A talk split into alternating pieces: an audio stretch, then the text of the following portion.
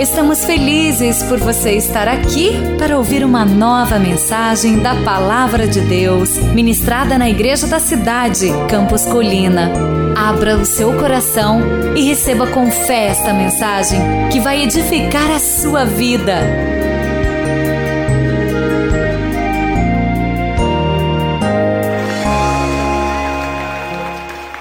Aleluia, glória a Deus.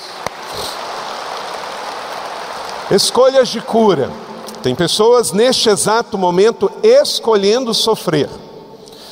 Uma pessoa que decide viver, por exemplo, para o álcool, mesmo sabendo que vai encontrar um momento de prazer, ele é inteligente para saber que o seu fígado não está satisfeito com isso. Uma pessoa que decide fumar, ele está sabendo que o seu pulmão vai sofrer com isso. Eu estava visitando esta semana uma pessoa que bebeu e fumou bastante.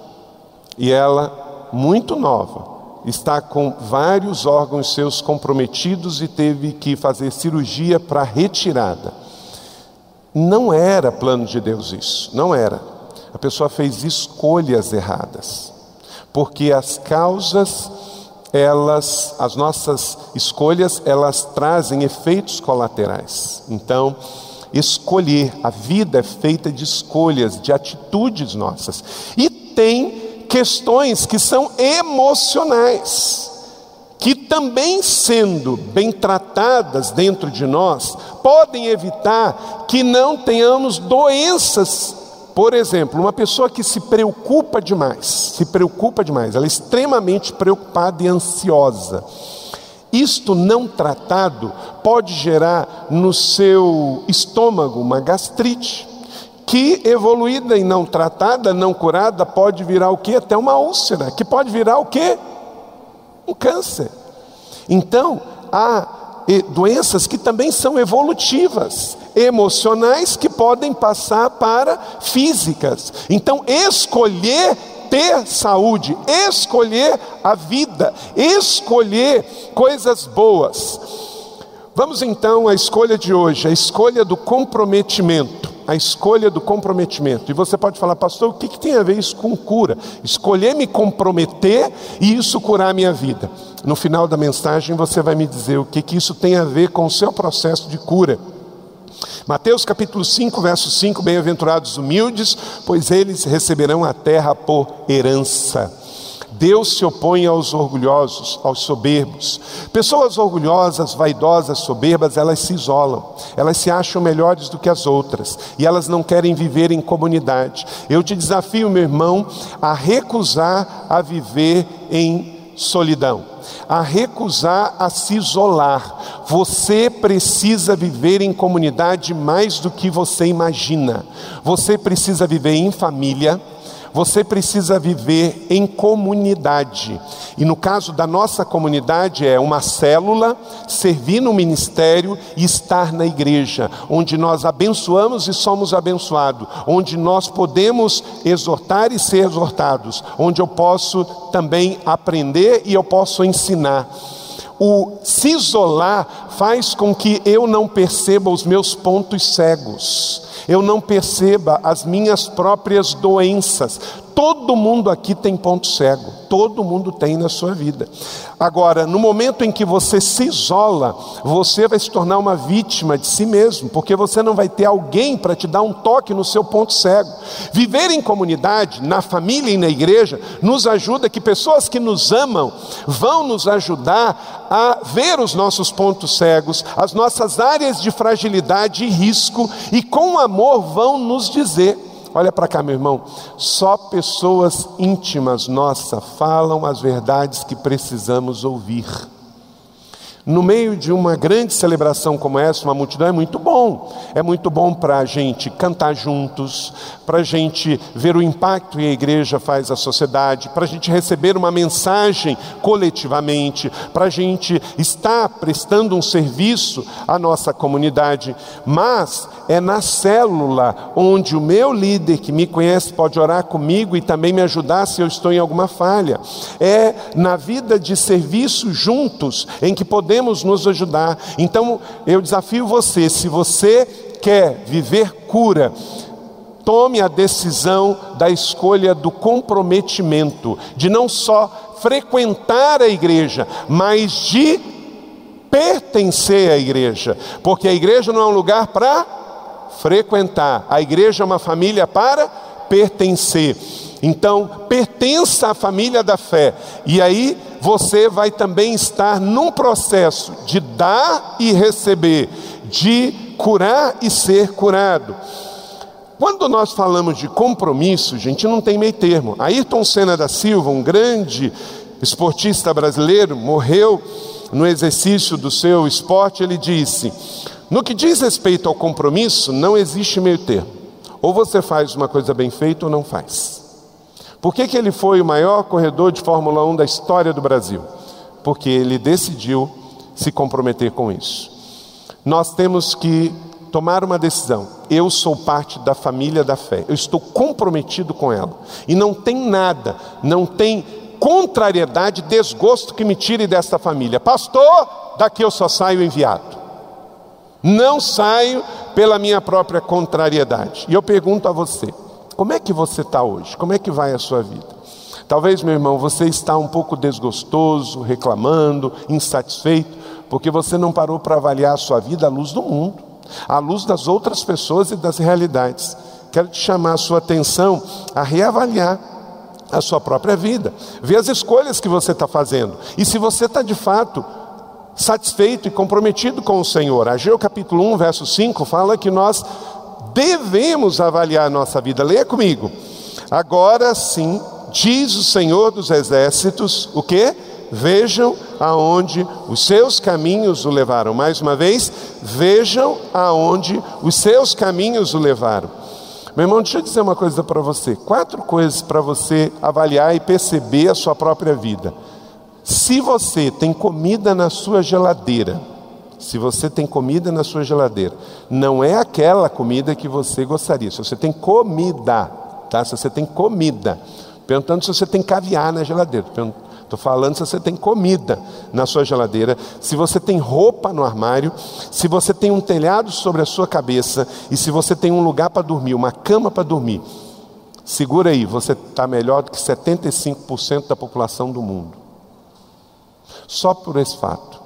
Não é se você tem pernil na sua geladeira, não é se você tem é, lacoste no seu armário, não é se você mora numa casa triplex.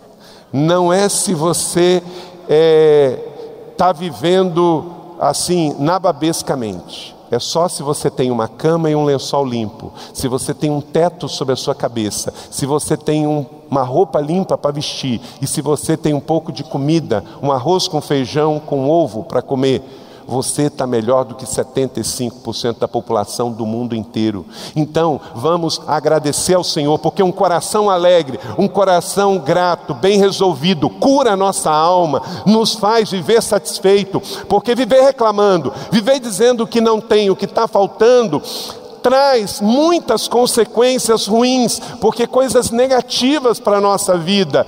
Também adoece a nossa própria vida. Se a nossa alma estiver doente, o nosso corpo vai estar doente. Se o nosso emocional está doente, também o nosso biológico vai ser afetado.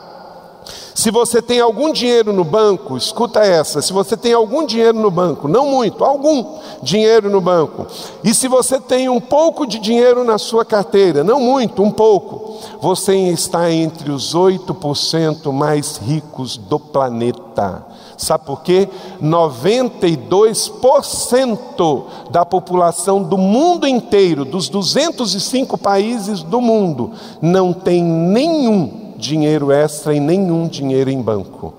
Se você nunca experimentou um período de um perigo de guerra, de batalha, de campo de batalha, você nunca experimentou a solidão de um cativeiro, a agonia de uma tortura, a dor da fome, você está entre os mais de 500 milhões de pessoas que estão sofrendo isso neste exato momento. Meu irmão, tem 500 milhões de pessoas que estão embaixo de bombas, de guerra, de tortura e de prisão. Se você não está, você está melhor do que 500 milhões de pessoas. Se você frequenta uma igreja sem medo de ser importunado, preso, torturado e morto pela sua fé, você está na frente de 3 bilhões de pessoas da face da terra. O fato de você ter saído de casa, a pé de bicicleta, de ônibus ou de carro, e vindo para a igreja sem ninguém te incomodar e você voltar, você está na frente de 3 bilhões de pessoas que não podem. Tem 62 países do mundo que fazer o que nós estamos fazendo nesta noite é proibido e da cadeia. Então, meus irmãos, estas estatísticas precisam nos levar a um estado de, de ações de graça, de gratidão, de bem dizer ao Senhor: Senhor, obrigado porque eu nasci no Brasil, obrigado porque eu moro em São José dos Campos, obrigado porque eu tenho uma igreja. Meu irmão, não pense que o melhor lugar do mundo é os Estados Unidos, não pense que a solução da sua vida está em morar na Europa. Você se se tiver insatisfeito e mal resolvido consigo mesmo, com a vida, com Deus, qualquer lugar do planeta vai ser lugar de estar insatisfeito. Hoje eu recebi um relato de um irmão que está nos Estados Unidos e passou por uma cidade. Ele falou assim: Pastor, eu fiquei impressionado com a quantidade de homeless vivendo em São Francisco, na Califórnia a quantidade de pessoas com problemas mentais. Então não pense que a solução está no quintal do outro. Não pense que o melhor casamento do mundo é o do outro. Não pense que o melhor emprego é o do outro, porque se você não estiver grato, satisfeito e feliz com o que Deus tem feito na sua vida, você vai estar assim em qualquer lugar. E você vai mudar de trabalho, você vai mudar de casa, você vai mudar de emprego, você vai mudar de família, vai trocar de mulher, vai ver os filhos embora e vai continuar infeliz. Entenda, Paulo diz que nós devemos viver satisfeito com muito ou com pouco. O segredo do contente é ter a Cristo Senhor e Salvador e estar em comunhão e comprometido com Ele. O compromisso com Deus e Sua família cura a nossa alma e ser grato pelo que temos e somos. Duas coisas você tem que resolver na sua vida para viver de forma humilde, aprendiz e satisfeita. Quando eu escolho me comprometer com Deus, basicamente eu estou resolvendo duas questões de fé muito importantes na minha vida. Escreva aí no seu esboço. Uma, a confiança em quem eu creio. Em quem eu creio. Meu irmão, em quem você crê? Leia comigo Deuteronômio 10, verso 17, todos juntos em uníssono. Pois o Senhor vosso Deus é o Deus dos deuses, Senhor dos senhores, o Deus grande, poderoso e temível. Aleluia. Então você tem que definir em quem eu creio. Meus irmãos, tem pessoas que eu acho que vivem assim. Elevo meus olhos para o planalto de onde me vem o socorro. Meu irmão, não é do planalto que vai vir, não é do Senhor. Elevo meus olhos para os montes do Senhor, de lá virá o socorro. Meu irmão, vai entrar governo, vai sair governo, e se os seus olhos estão no que o governo pode te dar, eu quero dizer que você está muito mal dependente. Não é o homem. Torno a dizer, a política está em crise, os partidos políticos estão em crise, o sistema político está em crise, e não adianta. Infelizmente, o sistema está contaminado. Você pode ver, olha para trás, os últimos que passaram lá. Entra um, entra outro, aí o pessoal fica brigando em si, escolhe os seus malvados favoritos, os seus bandidos de estimação, briga com o outro e depois ganha banana. Não é? Meu irmão, é o Senhor, apegue-se nele. Você tem um Deus e você crê nele. Ele é poderoso, ele é temível e ele é grande.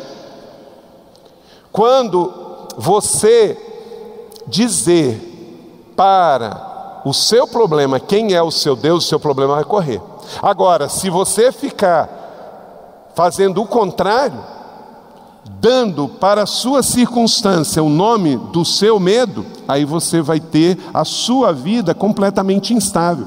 Não deixe se dirigir pelas circunstâncias, não deixe que os problemas determinem em quem você crê, mas diga para os seus problemas e para as circunstâncias em quem você crê. Eu sei em quem tenho crido, estou certo que Ele é poderoso para guardar o meu tesouro até o dia final. Então, em dias de crise, defina em quem você crê. Um outro pressuposto muito importante, meu irmão, minha irmã, para você sair daqui, querido amigo, e viver essa semana: confiança a quem eu pertenço. A quem eu pertenço? Efésios capítulo 2, verso 19, muito lindo esse texto, leia comigo. Portanto, vocês já não são estrangeiros nem forasteiros, mas concidadão dos santos e membros da família de Deus. Meu irmão, eu sou Joe, de outro mundo. É. Você também em Cristo. Nós estamos aqui, mas nós não somos daqui. Meu irmão, você está trabalhando, talvez para fazer carro. Você está fabricando carro, mas você não foi feito para fabricar carro. Você está. Você está fabricando avião, mas você não foi feito para fabricar avião. Você está fabricando avião.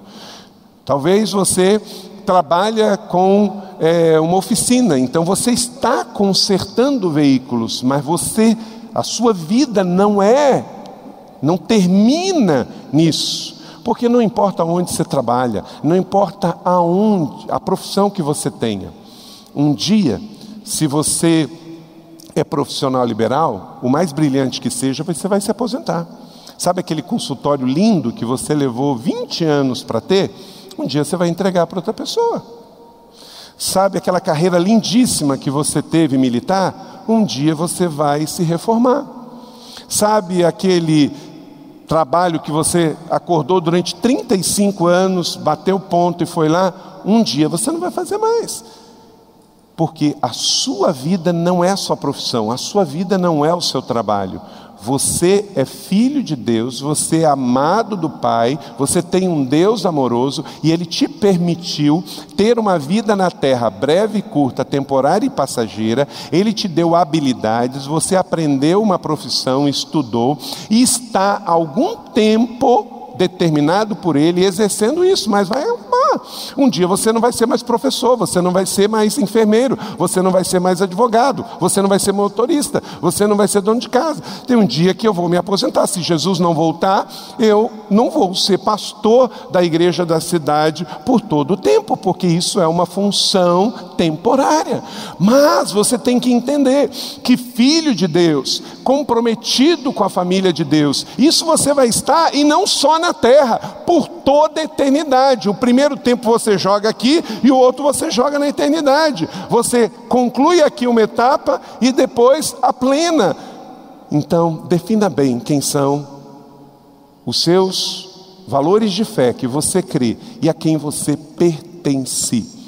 Tem pessoas que brigam por um time de futebol como se pertencesse. Meu irmão, a coisa mais importante não é pertencer a um time de futebol, não é pertencer a uma empresa, não é pertencer a um partido político. Vamos ter a noção que tudo isso é temporal e passageiro. Nós temos algo muito maior, pertenço à família de Deus. Eu aqui, eu sou um cidadão de passagem. Eu tenho que ter essa visão. Isso facilita a vida, porque boa parte das nossas brigas são por questões de achar que coisas na terra são as nossas prioridades.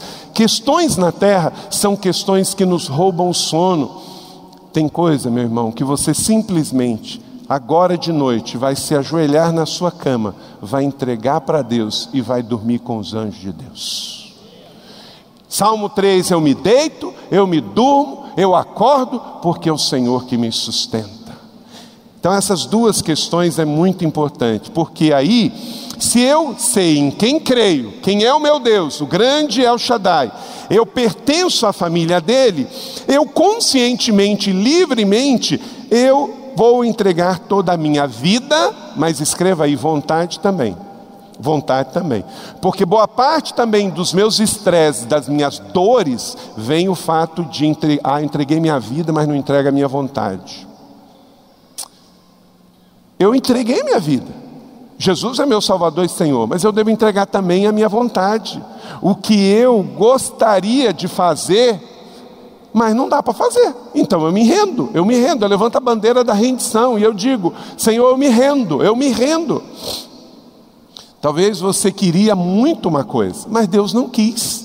Pare de lutar e aceite o estado que você está porque isso vai dar menos estresse, isso vai te deixar menos doente. E sabe qual é o problema? Se você não aceitar a situação que você está vivendo, não só você vai ficar infeliz, mas todo mundo que estiver perto de você, seu filho vai ver você infeliz, sua esposa vai ver você infeliz, seu marido vai ver você infeliz, porque você não está aceitando o momento que você está passando. Primeiro, que isso pode não resolver, e segundo, que isso vai te envelhecer. Por dentro você vai morrer. Entregue sua vontade. Lucas 14, 33. Da mesma forma, qualquer um de vocês que não renunciar a tudo que possui, não pode ser o quê? Discípulo. Talvez você esteja sendo só um membro da igreja, mas não é discípulo de Jesus, porque você tem que abrir mão de alguns gostos e algumas preferências para ser curado. E outra coisa que você deve entregar, todo o controle, escreva aí, todo o controle. Eu não quero mais lutar, eu quero entregar o controle. Ou você entrega o controle, ou você não entrega nada. Ou você entrega o controle, ou você não entrega nada. Que com relação à nossa vida, Deus não quer parte, Deus quer tudo.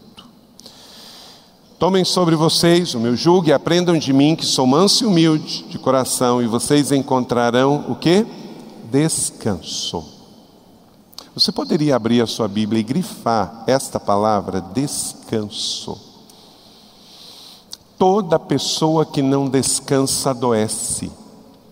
Todo corpo que não descansa adoece.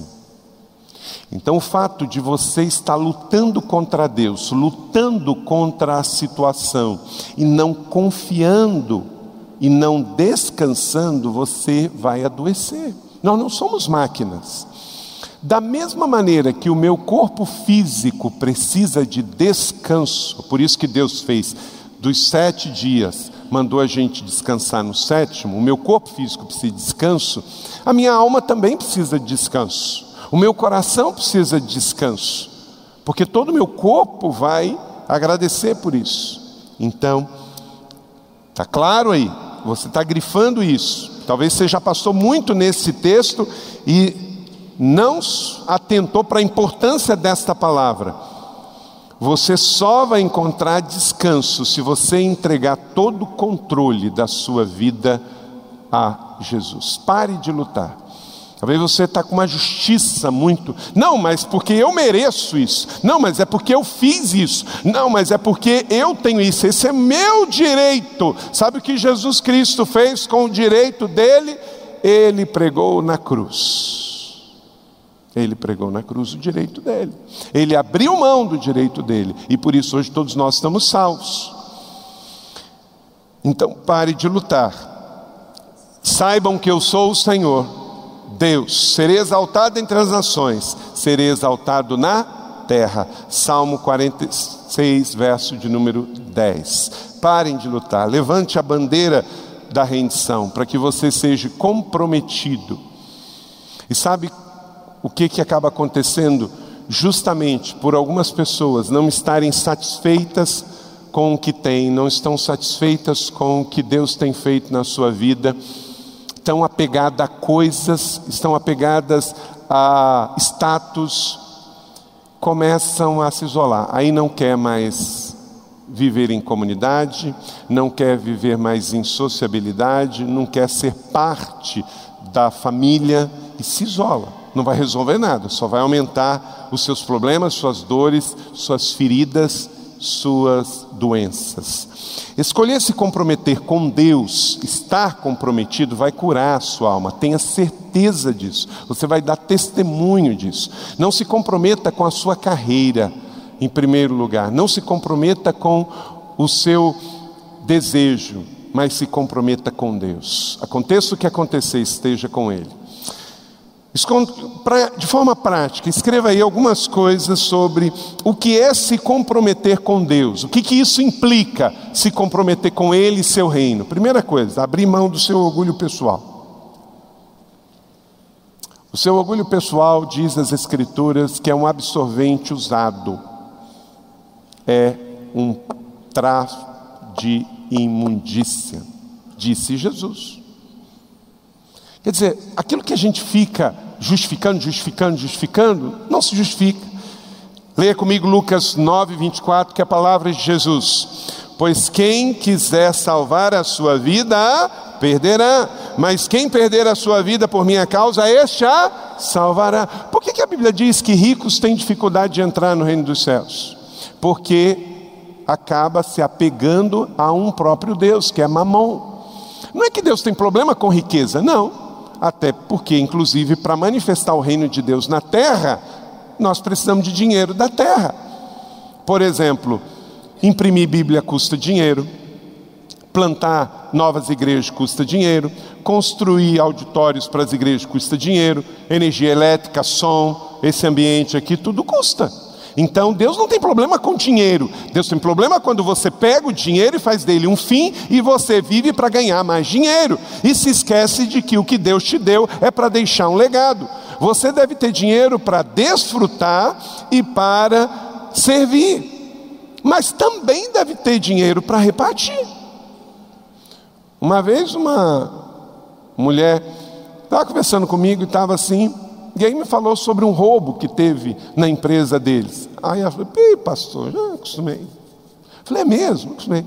Pastor, eu sou tão descanada com isso, que a gente tem que ter dinheiro para gastar, desfrutar e até os outros roubar. Faz parte. Infelizmente tem gente que está chorando a morte da perda de um anel dez anos depois. Você quer ver também como é que está o seu coração? É qual grau de atenção e estresse você dá? Tem gente que tem seguro, o carro dá uma batida e ele perde cinco anos da vida. Então, para que, que paga o seguro? Economiza então dinheiro do seguro.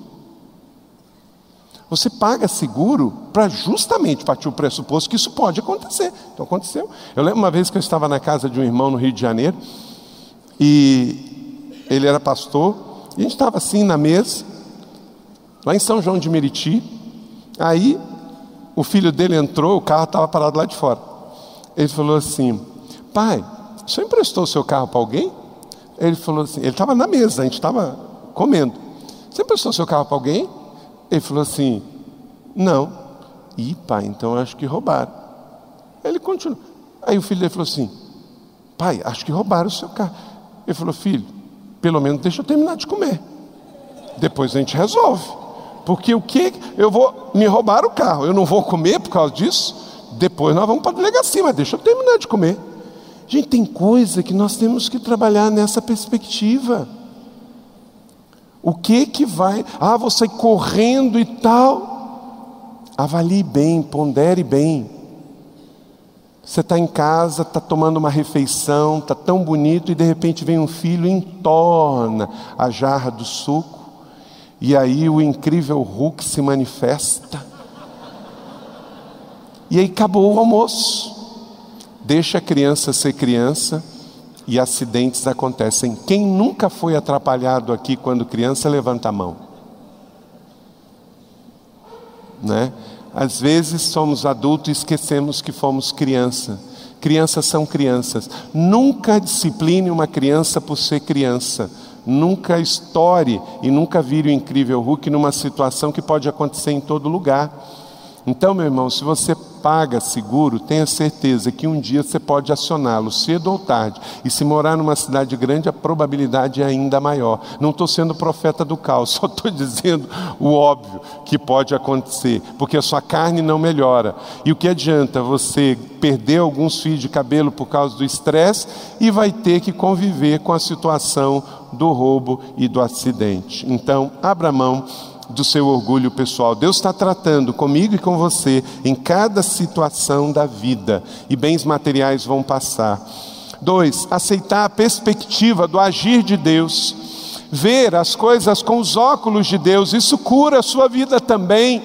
Eu não estou dizendo para você ser passivo, eu não sou uma pessoa passiva. Você sabe que eu sou um homem, um líder, eu sou empreendedor, eu sou visionário, corre sangue no, nas minhas veias, não é versículo bíblico. Eu fico indignado, eu me iro com relação à injustiça, mas queridos, eu sempre estou orando e pedindo a Deus, Senhor tudo se discerne espiritualmente, tudo é para o meu crescimento. O que está por detrás de tudo isso? E tem hora que eu me rendo e coloco a mão, Senhor, isso é com o Senhor.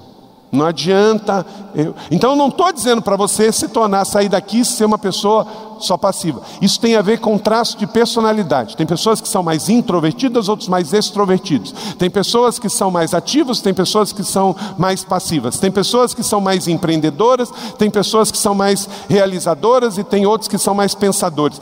Isto é lindo, isso é a biodiversidade da vida. Deus nos fez diferente, Deus nos fez homens e mulheres, Deus nos fez pessoas diferentes que pensam em ser diferente. Ótimo, ser diferente. Eu estou dizendo é que você não pode achar que você vai gerenciar tudo com as suas próprias mãos, porque não dá, isso vai frustrar você. Então, aceite a perspectiva. Eu tenho essas duas regras de ouro. Se você quiser escrever em algum lugar e que sirva para você. Na vida, tudo se discerne espiritualmente e tudo é para o nosso crescimento. Essas duas coisas podem salvar a sua vida no momento difícil. Tá? Na hora da vida aqui, lembre-se, tudo se discerne espiritualmente. A vida não é só matéria, a vida não é só o que vemos, tem algo por detrás. Então tudo se discerne espiritualmente. E também tudo é para o nosso crescimento. O tempo todo, Deus está agindo, Deus está me ensinando, Deus quer que eu cresça. Eu sou filho amado de Deus e um pai não quer que o filho cresça, e às vezes o pai deixa que as circunstâncias também levem os seus filhos ao crescimento. Provem e vejam como o Senhor é bom. Como é feliz aquele que nele se refugia. A maneira como Deus faz as coisas podem não ser claramente entendida por mim aqui e agora, mas eu confio que Ele está no controle e todas as coisas vão se encaminhar. Três, encarar o mal na minha própria carne. A minha carne não melhora Jeremias 17, 9 diz: O coração é mais enganoso do que qualquer outra coisa e sua doença é incurável. Quem é capaz de compreendê-lo? Então não confie no seu coração, desconfie do seu coração, porque todos nós pecamos. Romanos capítulo 3, verso 23: Pois todos pecaram e estão destituídos da glória de Deus. E quando a Bíblia fala todos, é todos, todo, todo mundo que está aqui, todos nós. Carlos MacCord, um dos homens que foi pastor desta igreja, ele diz: A minha carne nunca melhora. Então, quem tem que melhorar é o seu espírito. E é ele que tem que dirigir todas as coisas na sua vida. A sua carne em si ela não melhora, pelo contrário, ela vai estragar. Uma outra coisa que você precisa entender dentro desse processo que sua carne não melhora é que você está um passo da queda. E quando nós pertencemos a uma célula, a um discipulado, quando a gente presta conta, quando a gente faz parte de uma igreja família, isso ajuda, porque o outro está olhando e ele pode falar comigo, porque aí no mundo ninguém está aí para isso não. Você se arrebenta todo e não tem nada disso. Desde que você esteja produzindo, está tudo bem. Com quem é ser é casado, se você é homem, se você é mulher, se você é mais ou menos, se você mudou de nome, se você é transgênero, se você é intergênero, não importa. Importa que você esteja produzindo, que você esteja gerando lucro para a sua empresa. Isso é que importa fora. Mas aqui não. Aqui nós importamos com você como pessoa. E quando você está hoje vieram 55 irmãos que passaram pelo acampamento aprisco e fizeram o retiro restauração. Uma igreja que oferece isso, que leva as pessoas, que coloca voluntário, que investe, que ora, que ministra, que cuida, é porque nós queremos ver você melhor cada dia. Então, cuidado, você está um passo da queda e o seu maior inimigo é a sua própria carne. Por isso devemos pertencer a uma família de fé. Quarto, tome posição de guerreiro de oração. Você vai ser curado por meio da oração também. Não fique passivo com relação às coisas. Claro, eu também, eu como você, eu estou com uma dor, posso tomar um remédio, mas antes eu vou orar antes de ir ao médico, eu vou orar e eu vou ser um guerreiro de oração, porque até o tratamento e o médico que eu preciso deve ser precedido de oração. Deus cura com ou sem a medicina, mas tudo deve ser precedido de oração e orar. E tem aquela oração que eu tenho que trabalhar com batalha espiritual. Por isso que a gente fala que quando você está orando, você também deve declarar no mundo espiritual. Porque, por exemplo, você está numa batalha pelo seu casamento na sua casa. E você tem que liberar palavras de vitória. E você tem que dizer no mundo espiritual: aqui na minha casa quem reina é o Senhor. A minha carne não vai dar a última palavra nesta casa. Porque eu e a minha casa serviremos ao Senhor você tem que verbalizar isso, inclusive para o mal, para os demônios que querem matar, roubar e destruir, trazer confusão na sua casa, possam ouvir. Você não pode ficar só orando em silêncio. Tem gente que só ora em silêncio. Uhum, uhum. Tá ali o irmão, chega junto com o outro e fica lá só concordando. Você diz amém, assim seja, glória a Deus, aplico fé, creio, acompanha concordando e também verbalizando no mundo espiritual, com atitude de guerreiro, porque o que está em jogo é a vida, é a família, é o reino. Então você se envolve, você está apaixonadamente por isso. Quem assiste um jogo de futebol e ele gosta de futebol e ele fica, uhum, né? Eu nunca vi. Ele o que? Ele verbaliza aquilo que. Quando o camarada está namorando e está apaixonado, o que, que ele faz?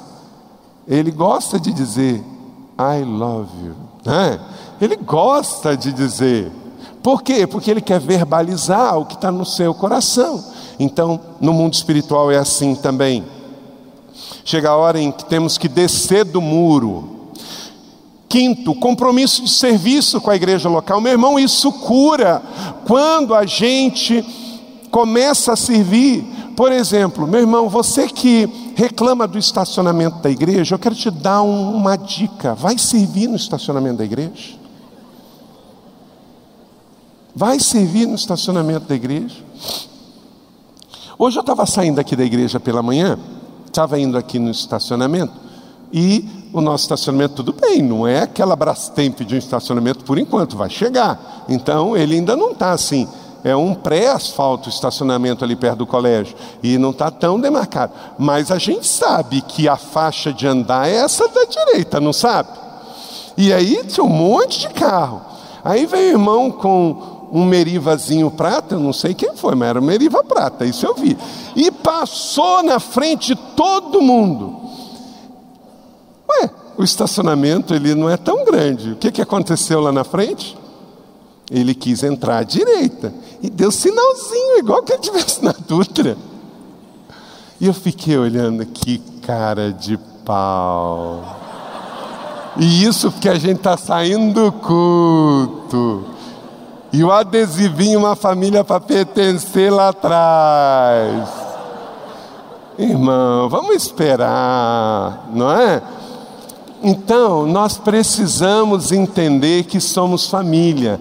Então, o serviço ministerial cuida de criança na igreja. Inclusive, tem dois cultos: um você pode participar e o outro você pode servir. Enquanto nós estamos aqui, tem gente cuidando de criança, tem culto de adolescente acontecendo agora ali no hangar, tem culto de junior acontecendo, tem ali o Ministério Ignição cheio de criança em três lugares, nesse exato momento. Tem gente no som, no multimídia. Servir é muito bom, porque a gente se coloca no lugar do outro, a gente usa o sapato do outro, não é? Isso é ótimo. Então, tenha o compromisso de pertencer, faça uma escolha de cura. E a quarta escolha de cura nessa série é a escolha também se comprometer. Escolher se comprometer é escolher servir. Você não está aqui só para receber, você está aqui também para dar, porque a vida cristã é sobre doação. Eu hoje sou pastor com vocês, querido. Eu tenho 47 anos de idade. Eu passei 20 anos da minha vida servindo em igreja local e aos pastores. Só depois que eu me decidi ir para fazer uma faculdade teológica, servir no ministério. A primeira igreja que eu fui pastor tinha menos de 100 membros, lá na Baixada Fluminense. Era tudo tão mais desafiador. E eu digo para você que o mesmo prazer que eu tinha em Nova Iguaçu, que eu tinha em Juí, que eu tinha quando cheguei aqui, eu tenho de servir e fazer o que faço por vocação, por amor e por paixão. E peço que você faça o mesmo. Mesmo que você hoje não esteja lá, mas se coloque no lugar do outro e saiba que servir cura, servir cura. Se você entrar no ministério de capelania desta igreja, você vai ver que você também vai ser curado. Tem pessoas que nunca entraram no hospital até o dia em que precisa receber uma visita de alguém. Aí chega lá e fala assim: Nossa, ninguém veio me visitar. A pergunta é: qual foi a última vez que você foi no hospital visitar alguém? Não é? Sexto, exerça o dom da presença. Exerça o dom da presença. A virgem ficará grávida e dará luz a um filho, e lhe chamarão Emanuel, que significa o quê? Deus conosco. Ofereça-se a si mesmo. Ofereça-se a si mesmo. Tem coisa, gente, que a gente não pode fazer nada. Mas quem disse se eu não posso fazer, eu não posso estar? Eu posso sentar perto de uma pessoa. Eu posso estender a cadeira do milagre na célula e orar pela pessoa. Eu posso dar um abraço. Eu posso fazer uma visita. Eu posso dizer assim: eu me importo.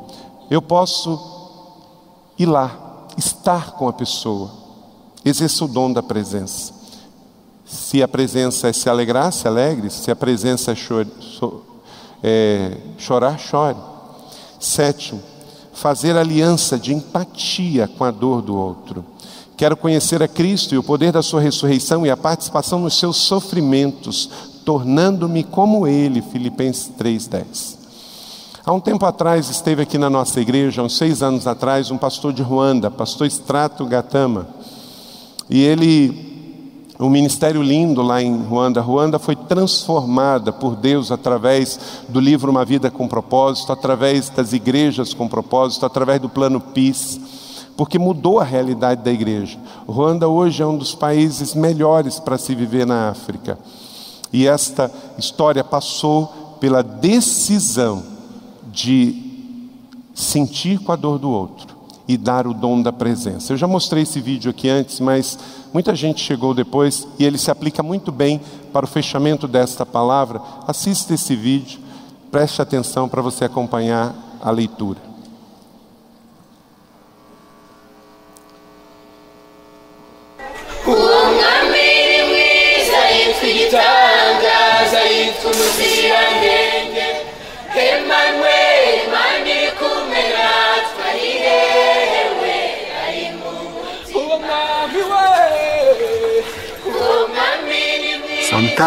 I get overwhelmed walking through the market.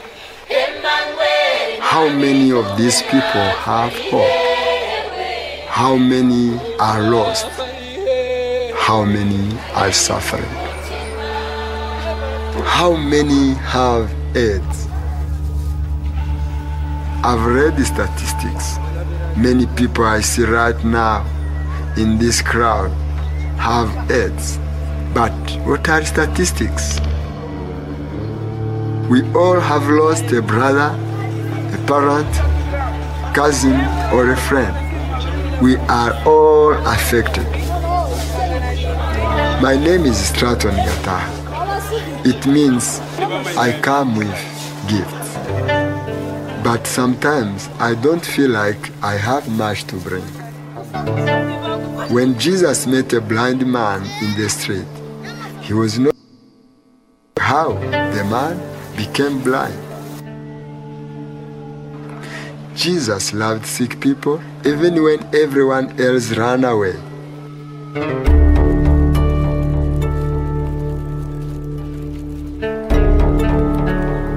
AIDS. He has AIDS. I don't know why. Did the doctor give him a bad blood? Did he make a sinful choice? Or does it matter?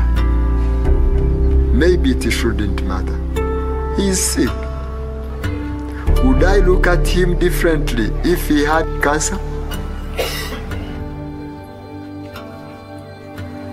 and his daughter, soon she will be an orphan and her life will be poverty. She has no choice in this matter. What am I to do? What am I to do? I am a pastor. I'm their pastor. They go to my church. They live in my community. I can't do much. I'm not a doctor. I do not have the cure. But here I am. I used to tell my congregation to help people who are sick. I thought that was my only job to preach about compassion. But what if true compassion is to put your legs in someone else's shoes? To walk where they walk?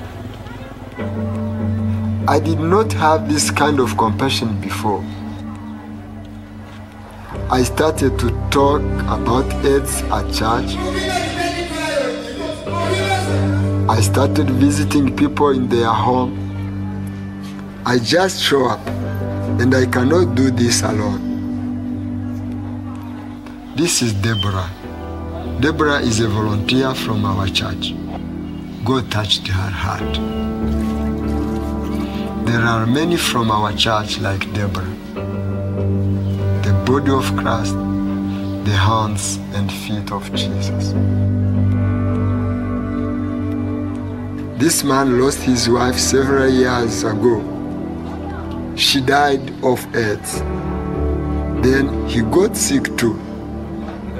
Now he's at home and cannot work. He's dying, but his children do not know it. What will happen to the children? The children, they are HIV positive. They don't know it yet. What do I say to them? But I can be here, touch them, pray. Then it happens. Their face will change. You see some joy in their eyes. It is good. The hope comes again. I did nothing tangible to help them. I was just there.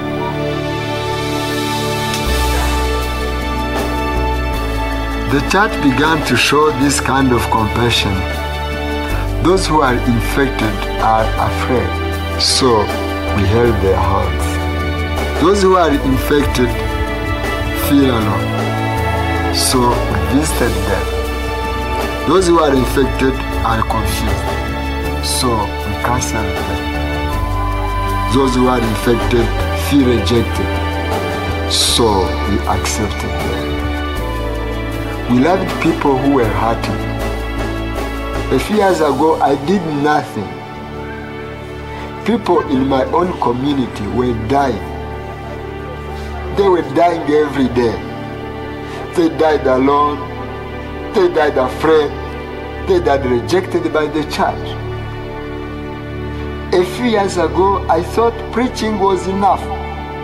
That was my compassion. But if we don't do something, who will?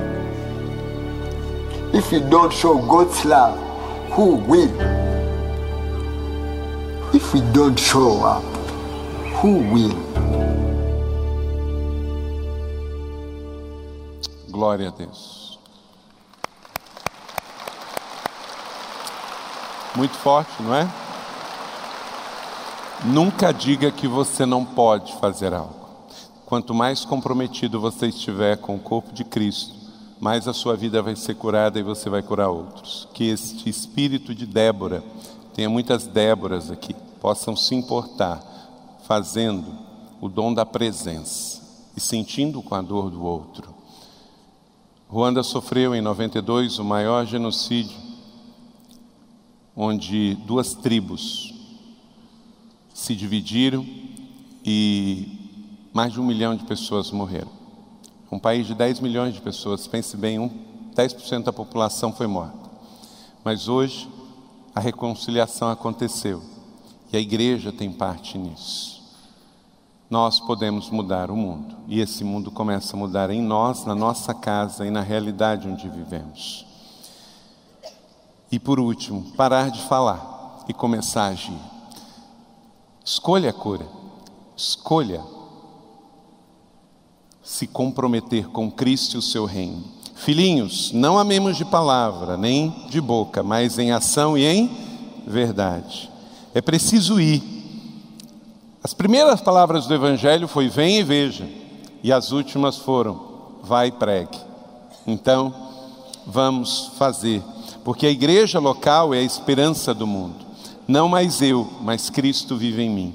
Você pode dizer, Gálatas 2:20, fui crucificado com Cristo, assim já não sou eu quem vivo, mas Cristo vive em mim. E a vida que agora vivo no corpo, vivo-a pela fé no Filho de Deus que me amou e se entregou por mim.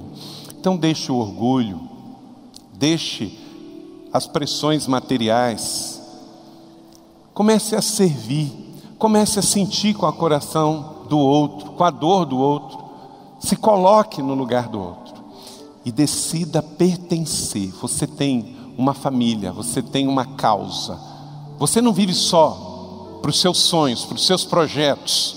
Você vive agora por uma causa, pelo reino. Pertencer, ser parte, em nome de Jesus. Você acabou de ouvir uma mensagem bíblica da Igreja da Cidade em São José dos Campos. Se esta mensagem abençoou sua vida, compartilhe com seus amigos em suas redes sociais. Obrigada e que Deus te abençoe.